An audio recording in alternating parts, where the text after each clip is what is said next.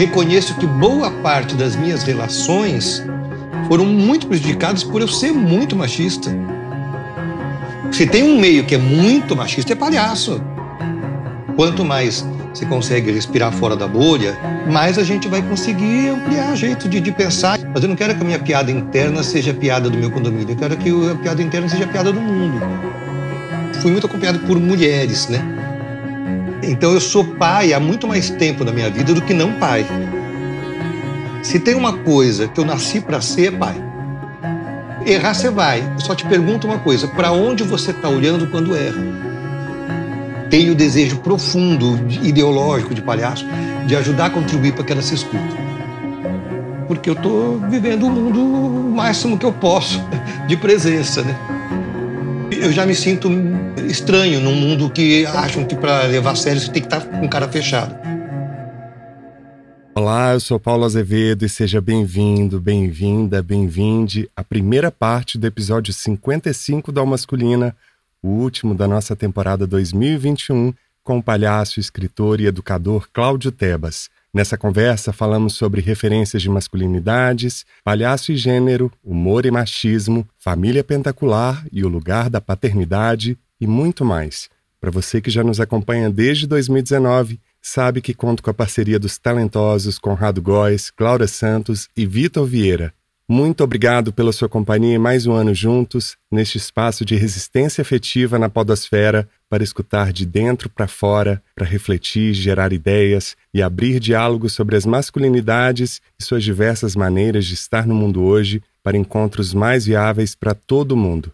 2021 foi um ano conturbado, de enormes desafios, grandes acontecimentos em escala mundial, muitos aprendizados e conquistas e contar com a sua companhia foi fundamental. Nós, do Al Masculina, agradecemos a você e esperamos seguir juntos por muitas temporadas. E se você está nos ouvindo pela primeira vez, existem no mínimo três maneiras de ajudar a manter o Al Masculina. Siga de cinco estrelas no nosso perfil no Orelo, Spotify ou no seu agregador preferido e deixe seu comentário. Indique uma das mais de 50 conversas anteriores que trazem visões diversas das masculinidades para alguém que você goste. Já passaram por aqui Fábio Porchat, Marcelo Genesi, Ronaldo Fraga, AD Júnior, só para citar algumas das nossas conversas. E por último, para ajudar a manter o Alma Masculina no ar, participe da nossa campanha de financiamento coletivo no Arelo, que traz sorteios e benefícios exclusivos para os nossos apoiadores. Depois de um ano intenso, bastante conturbado, de muitos desafios, nós aqui do Masculina pensamos num convidado que pudesse também trazer para a gente uma outra perspectiva diante disso tudo. Ele que é especialista em escuta, especialista em presença, algo que tem total relação com o nosso contexto de hoje, em que a gente o tempo todo é tomado por uma série de desafios e mudanças. E eu acho que essa conversa, para encerrar a nossa temporada 2021, vai ser fundamental. Então, seja muito bem-vindo, Cláudio Tebas, a alma masculina. E queridão, boa noite para quem está aqui com a gente, boa noite para todas, todas, todos. Boa noite, boa tarde, bom dia, né? Porque podcast tem isso também, isso, né? Isso, boa noite, boa tarde, bom dia, o, o que você quiser chamar desse momento que você estiver escutando. Felizão de estar aqui, estou com esse fone gravando no celular, espero que esteja dando certo e vamos nessa. É tão curioso, porque eu já acompanho seu trabalho há tanto tempo, eu também sou artista, comunicólogo, atuo também em empresas, levando não só o conteúdo da masculina, mas também outros conteúdos. E pesquisando sobre você, eu fiquei um pouco desesperado de perder a escuta nessa nossa conversa, diante de tantas coisas que eu queria te perguntar. Eu acho que eu vou fazer quase como a Helena Galante do Jornada da Calma e depois já marcar uma cerveja com você. Ah, que delícia! Poder ser amigo. Olha, quem está escutando tá vai ser testemunha. Segundo episódio do nosso encontro vai ser com cerveja do lado. Cláudio, eu sou mineiro e ariano. E comigo falou, vai pra pedra. Isso. Não tem isso. Querido, como é que você gostaria de se apresentar? São tantas frentes. É, vou te pedir um presente. Quero que você me apresente com o que tiver quente no seu coração agora. É, e você me surpreenda com o que você quiser trazer. Ai, eu fiz uma colinha aqui, eu vou ter que te confessar, porque eu acho tão importante ressaltar sua jornada tão diversa. Esse nosso convidado, gente, paulistano, nasceu em 64, num ano muito simbólico. ele começou no Lume Teatro, ele depois trabalhou em diversas frentes até encontrar no humor, depois de sofrer bullying na escola, o humor como uma saída para lidar com a violência dos ambientes escolares e do machismo já juvenil e infantil que a gente sofre. E foi parar na publicidade, viu que não era dele. Mesmo assim, ele concluiu o curso e foi descobrindo que o palhaço era mesmo o caminho e a jornada dele. E o palhaço levou ele para a educação, na educação levou ele para as letras. Ele é autor de livros para criança e para adultos. Livros como O Palhaço e o Psicanalista, Ser Bom Não é Ser Bonzinho, que eu vou ainda ler. É um cara que está ligado a iniciativas muito importantes, tanto artísticas quanto muitas outras humanitárias e sociais. Ele participou do Jogando no Quintal. Para quem acompanhou esse movimento em São Paulo, foi um grupo de improviso que bombou literalmente aqui em São Paulo. Ele fundou o Laboratório de Escuta e Convivência, que é uma consultoria especializada em promover engajamento, diálogo, integração de grupos e equipes. Também idealizou projetos de transformação como Play Monday, Transformadores de Instantes, que está desde 2012, já foi realizado em sete países com o propósito de reconectar as pessoas com a sua humanidade. Respira, gente, que tem mais coisa. É cofundador das Forças Amadas, eu amo esse nome. Palhaços que atuam no fortalecimento psíquico e emocional de pessoas em situação de fragilidade social. Eles atuaram, por exemplo, em regiões atingidas por catástrofes, como ele vai contar um pouco aqui para gente, na região serrana do Rio de Janeiro em 2011 e seus livros, gente, são um sucesso porque fala pra gente como se fosse uma conversa de amigo. Eu estou falando isso porque eu estou terminando de ler esse livro que a gente vai trazer aqui no Aspas na segunda parte. Já venderam mais de 700 mil exemplares e, por meio das suas conferências e palestras, já alcançou mais de 500 mil pessoas. É mole ou você quer mais, Cláudio Tebas? Nossa, eu estou sentindo tão, tão acolhido pelas tuas palavras, meu. Muito obrigado. Você sabe mais de mim do que eu mesmo. É, é uma terapia. Quando eu estiver meio perdido, vou ligar para você. Você me, me explica um pouco onde que eu estou, em que carro. Você não tem essa sensação de que os outros conseguem decifrar a gente muito mais facilmente, né? Nossa, acho que um pouco da nossa conversa é sobre isso, né? É, o quanto é. que é, escutar é, promover esses ambientes de escuta é um caminho de descoberta daqueles eu que estão aqui do seu lado, você não vê. Sabe aquele desenho animado do anjinho e do diabinho? Quando você escuta, você fala, oi, diabinho, oi, anjinho, você vai conciliando tudo, né? Muito obrigado por tudo isso. Tem uma outra coisa que te escutando, e eu vi que você falou com tanta é, integridade, assim, não foi, não foi aquela leitura de púlpito, né? Com vocês, Cláudio Tebas, é autor de tal, né? evento corporativo, às vezes tem os locutores. Que eu parece que fiz uma viagem, mas nossa, quanta coisa, meu. Quanta coisa. Acho que você falou que ariano, eu sou geminiano típico, clássico, que faz tudo ao mesmo tempo e muda de ideia, e leio todos os livros ao mesmo tempo, não termino quase nenhum, mas vou. Então, assim, caraca, meu, é, é, é que eu vou fazendo mesmo, fazendo, não penso muito. Quando, quando eu vi, estou lá no meio. Bora lá. Meu ascendente é gêmeos, então entendo perfeitamente o que você está falando. Eu acho que tem uma inquietação para fazer valer a vida. Me dá essa sensação te ouvindo. Assim, de alguém que não abre mão dos momentos de fragilidade, de fraqueza, de melancolia, de tristeza, de raiva, mas ao mesmo tempo, mesmo diante desse contexto, você segue conectado ao, ao afeto, ao propósito e ressignificando palavras que as pessoas insistem que estão desgastadas, assim. Super, super. Nossa, é, é tão a ver isso é fazer a vida valer a pena e fazer, fazer ter sentido, porque quantas e quantas vezes, levanta a mão quem está escutando a gente, você que está comigo, é, levanta a mão quem aqui eu não sentiu, nossa, será que eu sou possível? será que é possível? Né? É, então é isso, é validar os sentimentos, que não é fácil, não é fácil, mas eu tenho tentado, não estou conseguindo muitas vezes, mas estou tentando. Estou escrevendo um livro novo, a gente pode falar dele daqui a pouquinho.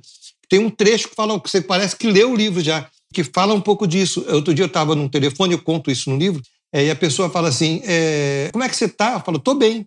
Aí a pessoa me fala assim: Não era telefone, não, era um Zoom. Eu estou bem. A pessoa fala assim: Mas eu estou te achando triste. E eu falei: Sim, eu estou triste, mas eu estou bem porque pelo menos sei que eu estou triste.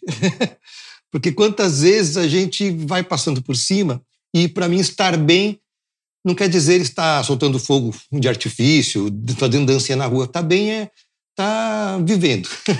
E você sabe que no masculino tem sido uma jornada interna também de abrir esse leque de percepção dos próprios sentimentos. Quando eu não localizo o que, que eu estou sentindo, quando eu me perco no que eu estou sentindo, eu fico muito angustiado. De quase que falar assim, tô com alguma coisa, tenho vivido isso com muita frequência na pandemia e às vezes fica, parece que criando um mofo interno, assim, até você abrir a janela daquela sensação. Nossa, amei isso, abrir a janela da sensação.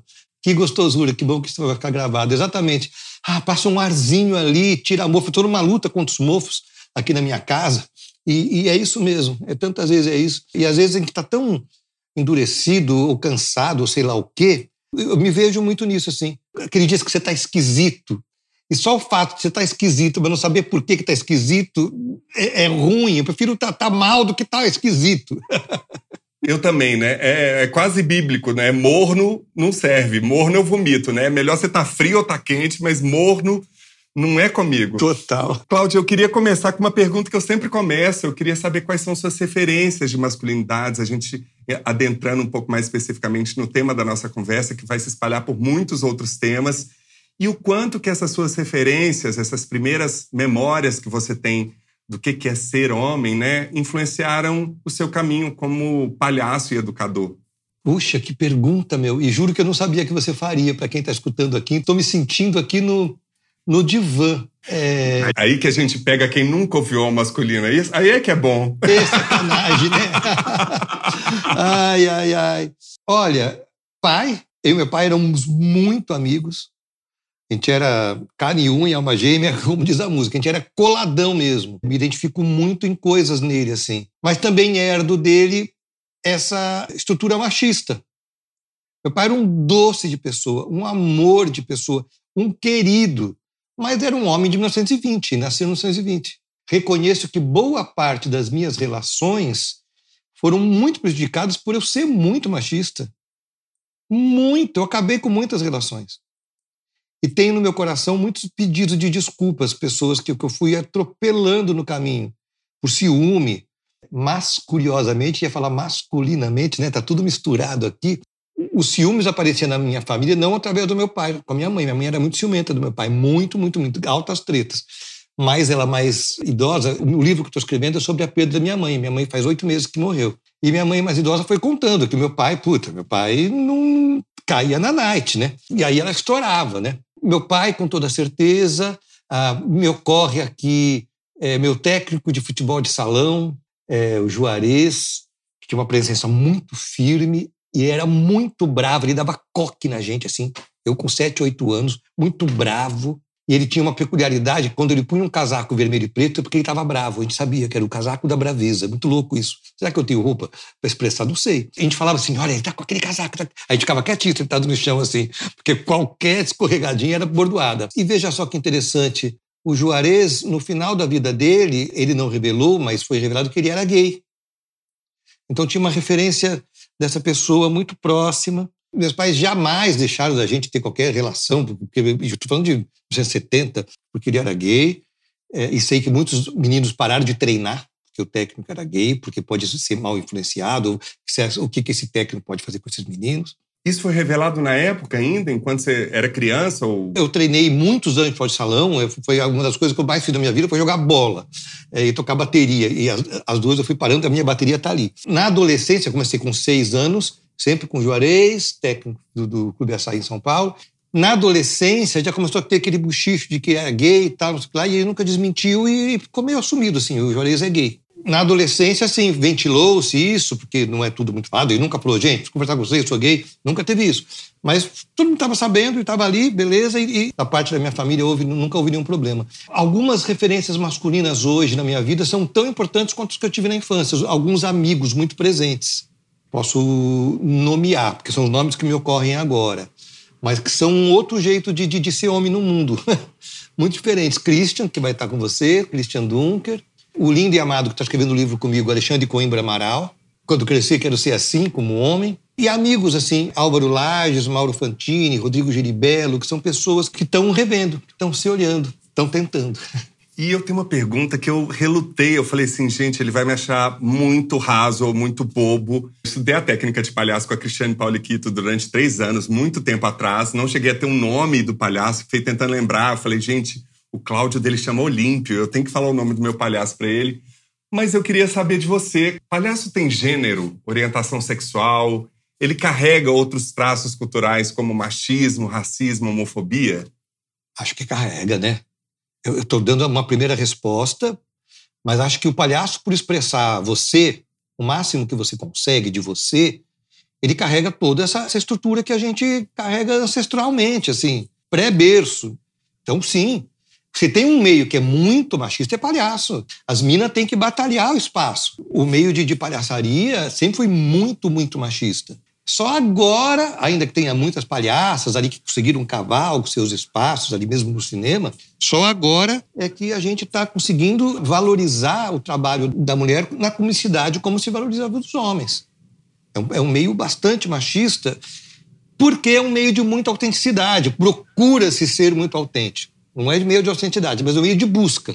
E quando você busca ser autêntico, você vai expressar tudo que você está, né? Essa estrutura toda que a gente vive. Então, acho que é um, é um meio muito, muito, muito machista. Agora, eu parece que tem fome, né? Parece que quer comer. Comida, é, homem, mulher. Então, acho que o palhaço vai estar associado a essa fome. Não sei se é o gênero, mas a fome. E você fala uma coisa muito interessante do palhaço como estrangeiro, né? Aí eu fiquei pensando se o palhaço se sente também estrangeiro dentro desses paradigmas de uma masculinidade hegemônica hoje em dia, sabe?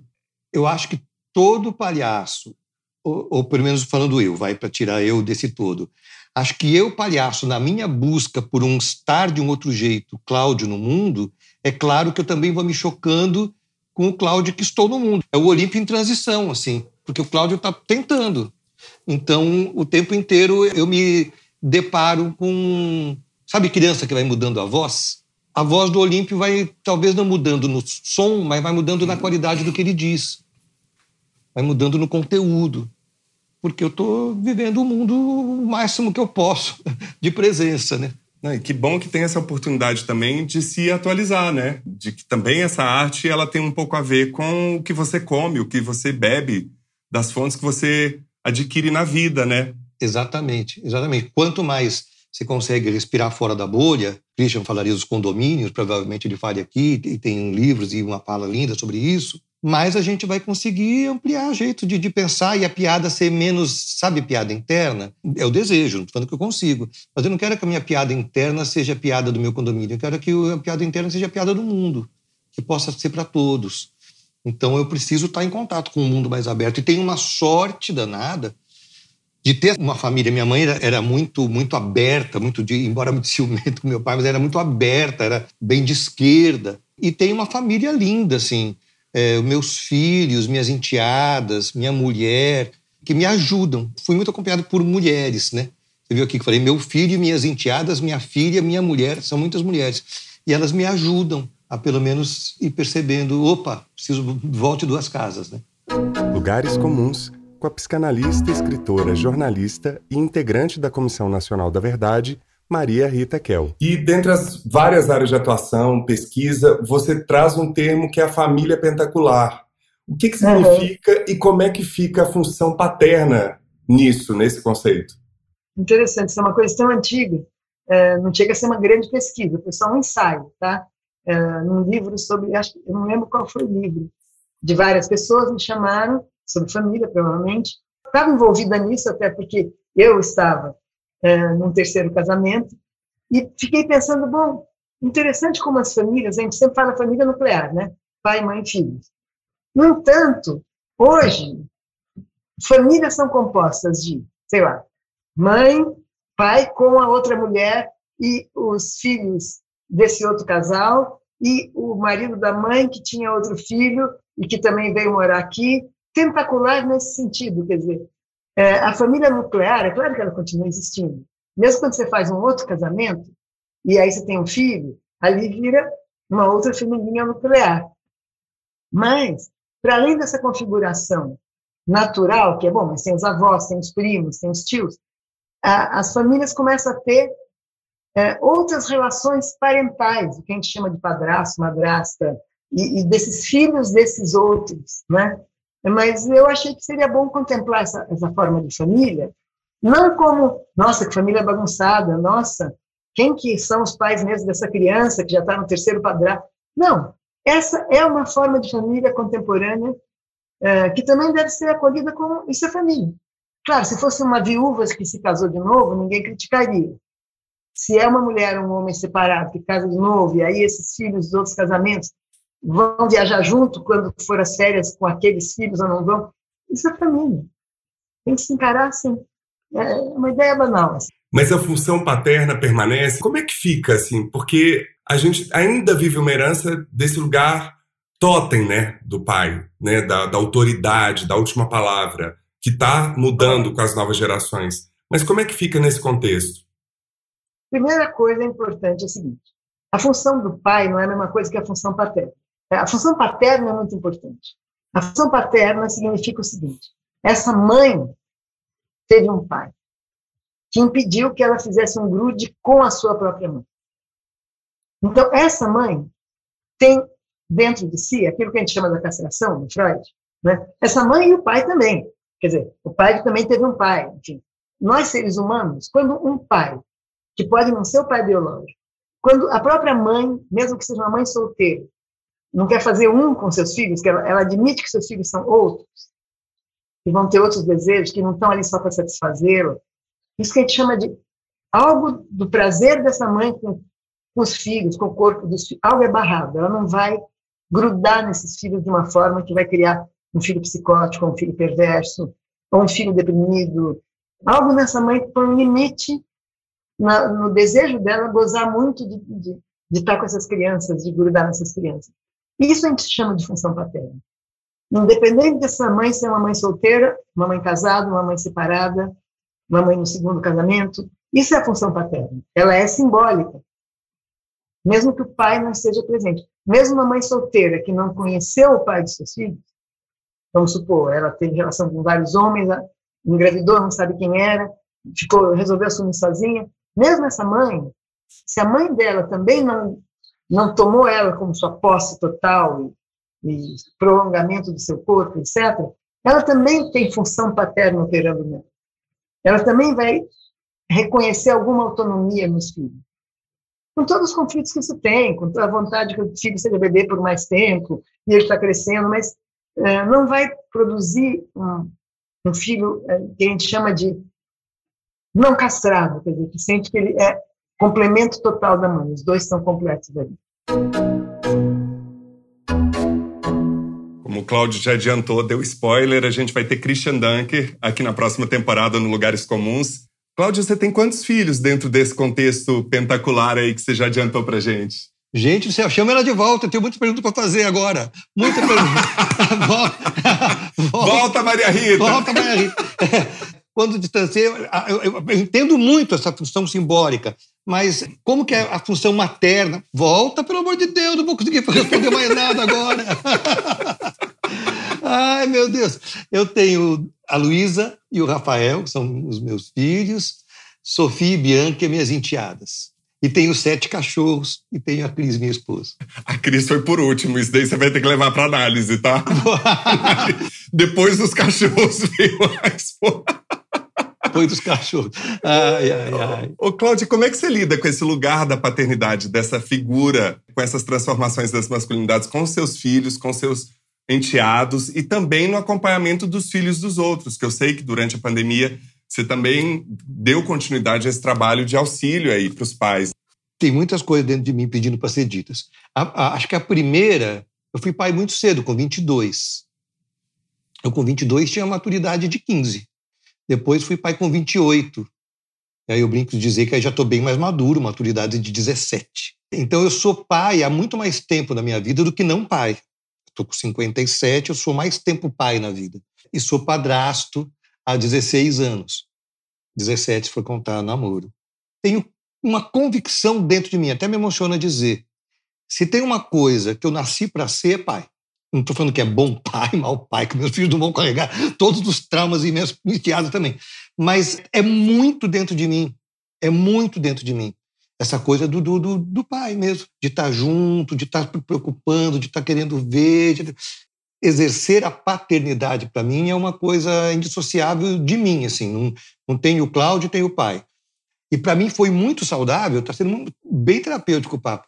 Para mim foi muito saudável quando eu comecei a dissolver um pouco, um pouquinho só, das culpas que a gente carrega sendo pai e sendo mãe. Eu tenho um grupo de pais e mães que criei em 2015, chama Escola dos Pais, mas é dos pais e das mães, em que pais e mães se encontram não para falar dos filhos especialmente, mas para falar de si. E é um trabalho que eu sou apaixonado. Mas um pouquinho das culpas eu fui soltando assim, ao entender que, que não dá para ser pai se não errar.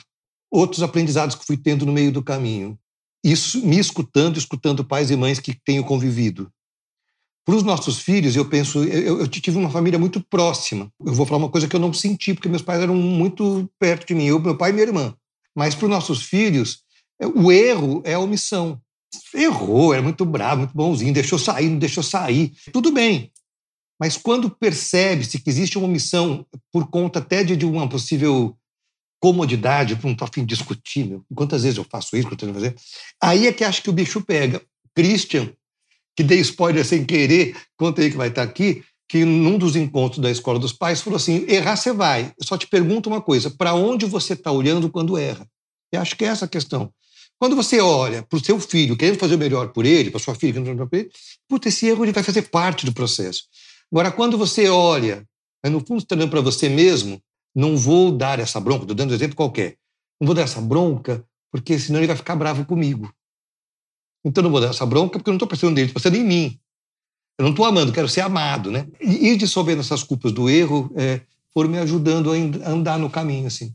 E você percebe que você se atualizou do primeiro para hoje, assim, na forma de entender, até pelo aprendizado que você recebe dos seus filhos, enteados e dessas outras experiências, desse modus operandi mesmo de entender alguns parâmetros sobre gênero, sobre diversidade, sobre temas que a gente não recebeu, é, nem na escola e nem nas conversas familiares. Meus filhos, né, minha mulher, agora antes dos meus cachorros, ajudam e ajudaram muito.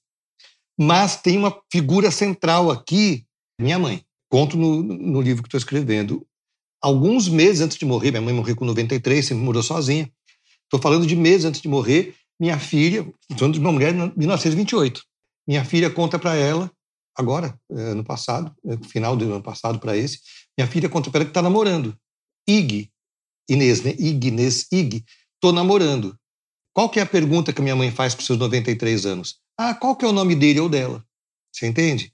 Isso não dá para não colar no coração e na cabeça, porque foi uma vida assim uma vida de absoluto respeito ao outro, seja o outro como for e estiver, quem é. E é tão interessante que quando você foi falando disso, de desfazer os nós da culpa, um dos processos que pode ajudar muita gente é não negar a sua ancestralidade, as origens dos seus passados, né, dos, das pessoas que vieram antes de você.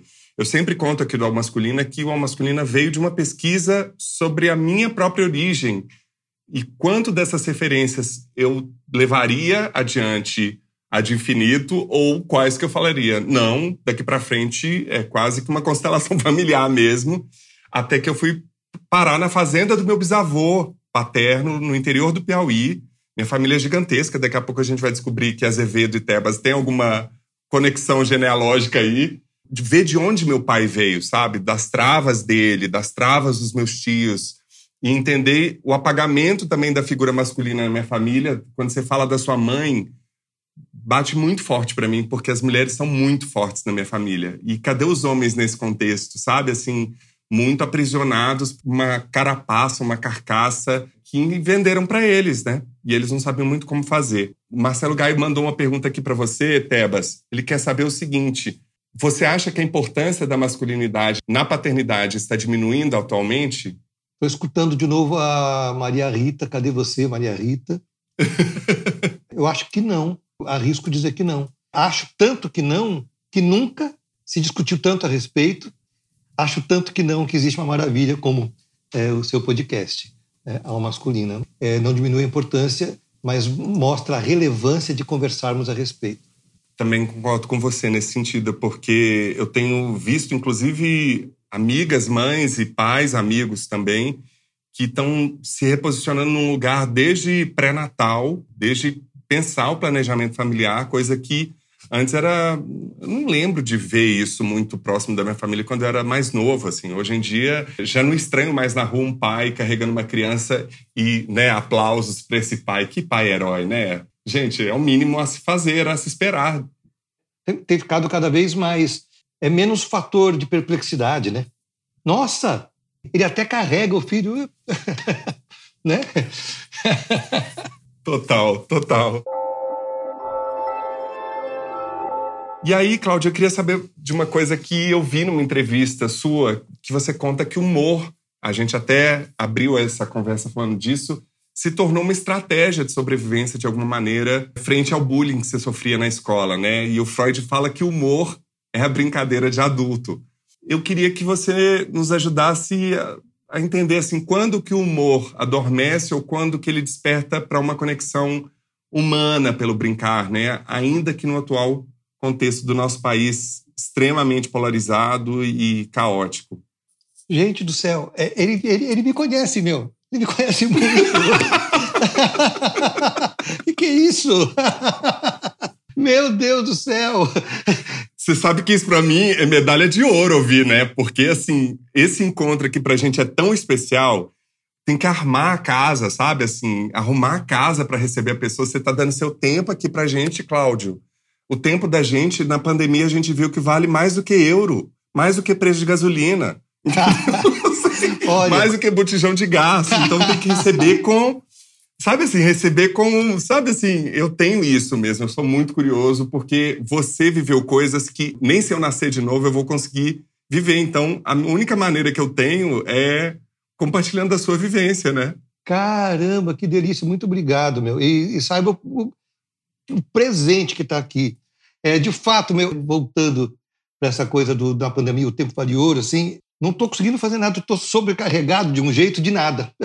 Sabe quando você está parece que de tempo não rende, eu estou atrapalhado, né? Então, mas é, estar aqui com você me fala, olha a preciosidade que você está construindo, você, o alma masculina, é, e que, eu, que eu, preciso me aproximar, preciso escutar, preciso beber disso. Todos que estão aqui, isso, isso é, é, é um encontro, que, que maravilha, né? Do humor, a primeira coisa que eu trago desse humor como forma de despertar e não de anestesiar. Ainda que, eu estou falando isso agora às 29, no momento que estamos gravando, sabe Deus que hora as pessoas estão escutando, mas pode ser que daqui a 20 e 10 eu fale outra coisa.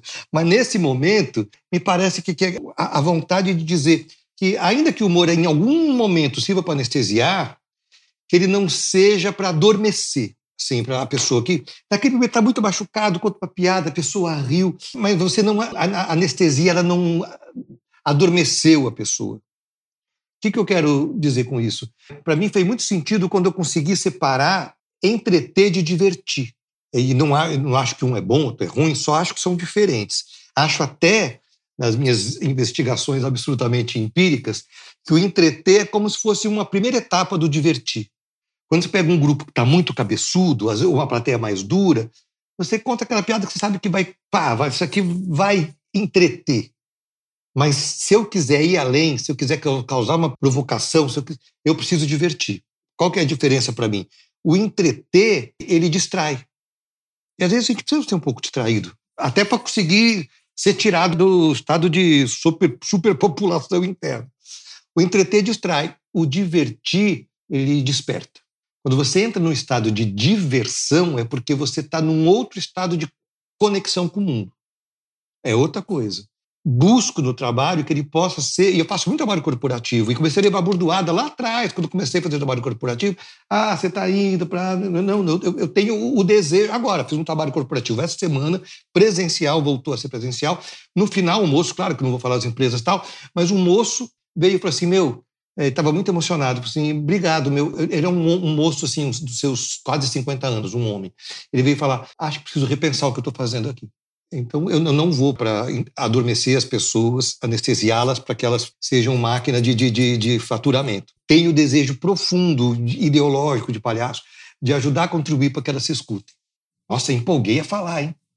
Não, pelo amor de Deus, empolgue, porque minha cabeça está fervilhando aqui de um monte de coisa, porque quando você foi falando desse trabalho do humor no corporativo, eu estou há 13 anos também na empresa, falando muito desse conteúdo, e às vezes eu saio de lá com uma sensação de frustração, porque tem tanto a ser feito nesse lugar tão anestesiado pela sociedade do cansaço, pela produtividade, pela penalização, pela bonificação.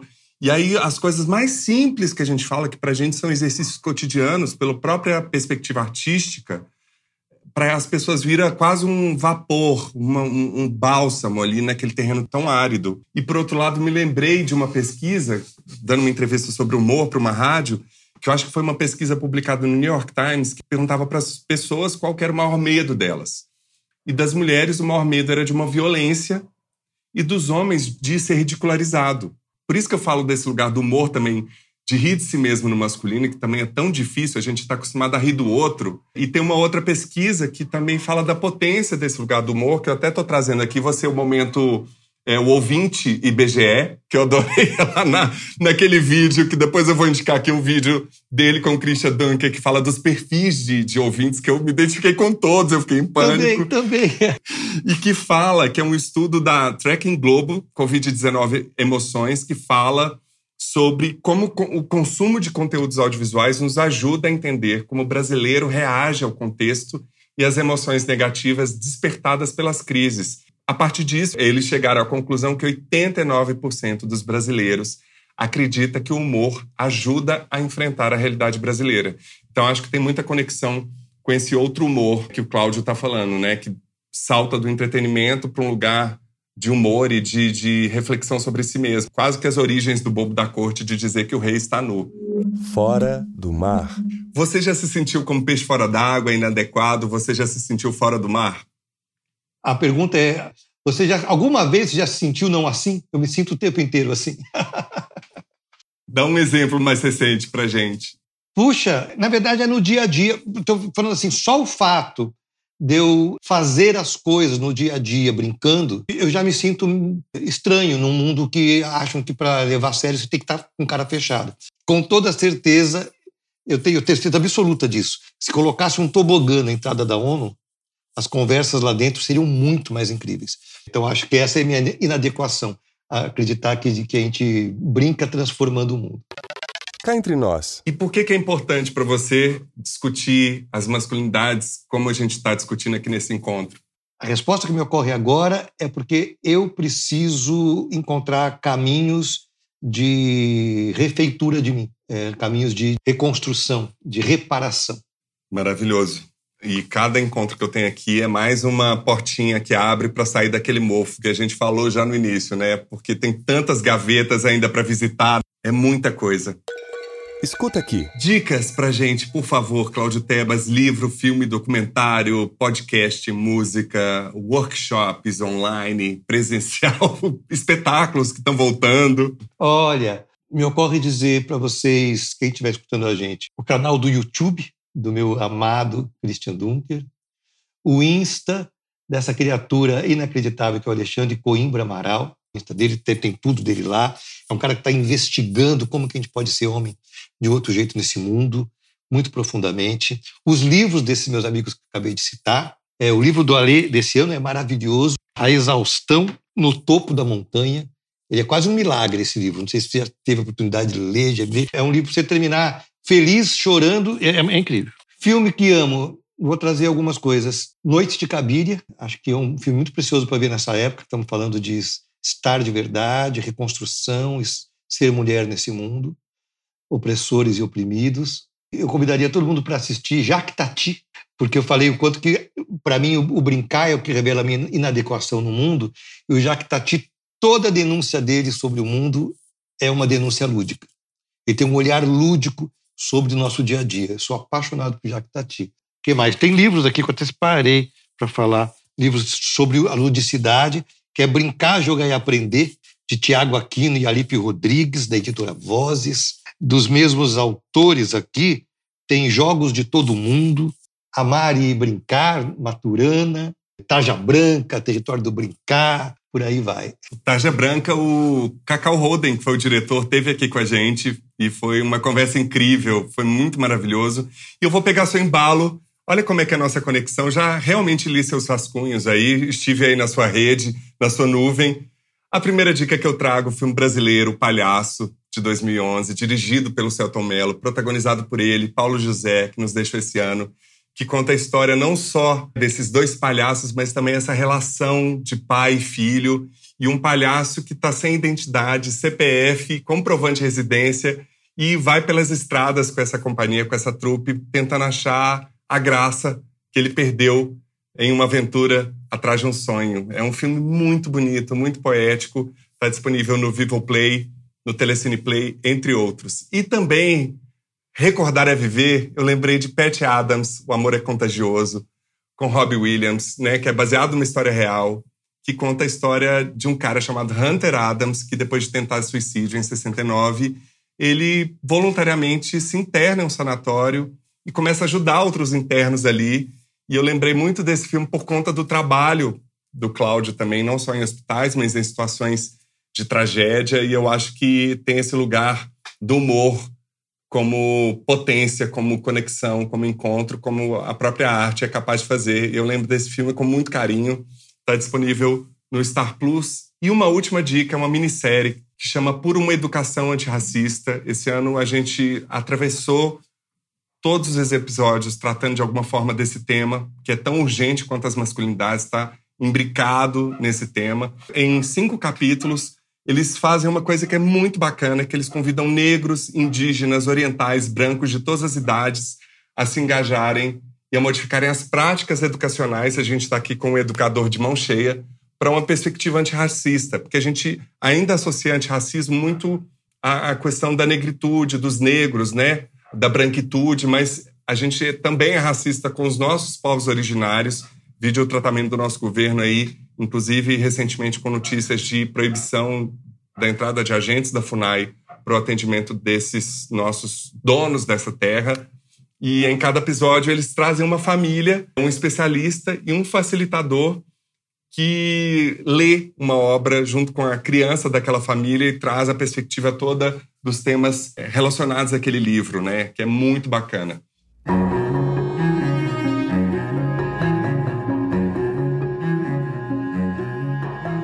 E não perca a segunda e última parte dessa conversa na próxima semana. Cláudio Tebas fala sobre o lugar da escuta, luto, indica um novo convidado e muito mais. Siga as nossas redes sociais no Twitter e no Instagram, Masculina, e se inscreva no nosso canal no YouTube. Também visite nosso site e conheça todos os episódios na íntegra, além da transcrição do aspas, lugares comuns e as dicas do Escuta Aqui.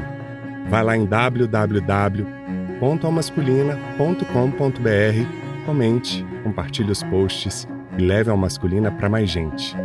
E se você quer levar o conteúdo do Masculina para sua empresa ou evento, envie um e-mail para contato@almasculina.com.br e saiba mais. Será um prazer compartilhar essa rica experiência que tem sido nossos encontros sobre autoconhecimento, diversidade, vulnerabilidade, entre tantos outros temas sempre relacionados às masculinidades para homens, mulheres e não binários. E também colabore para manter o Alma Masculina no ar por meio da nossa campanha de financiamento coletivo. Saiba mais no site www.orelo.cc barra Masculina. E agradecemos a todos os nossos apoiadores, em especial Alexandre Valverde, Ana Maria de Lima Rodrigues, Ângela Mucida, Danilo Azevedo, Felipe José Nunes Rocha e Juliana Dias. Gostaria de agradecer aos nossos convidados, Cláudio Tebas e Maria Rita Kel, e também não posso deixar de agradecer Soraya Azevedo e a todas as pessoas que acompanharam a gravação ao vivo deste episódio pelo nosso canal no YouTube. O Masculino é feito graças a Conrado Góes, na trilha sonora original e mixagem, arroba Conza01, Glaura Santos na identidade visual e arte, arroba Glaura Santos, Vitor Vieira nas fotos, arroba Vitor Vieira Fotografia, e eu, Paulo Azevedo na idealização, roteiro, edição e apresentação, arroba Paulo Azevedo Oficial. Esse podcast é realizado pela Concultura. E você que nos deu o prazer da sua companhia até aqui, muitíssimo obrigado, cuide-se, vacine-se, use a máscara. Até semana que vem.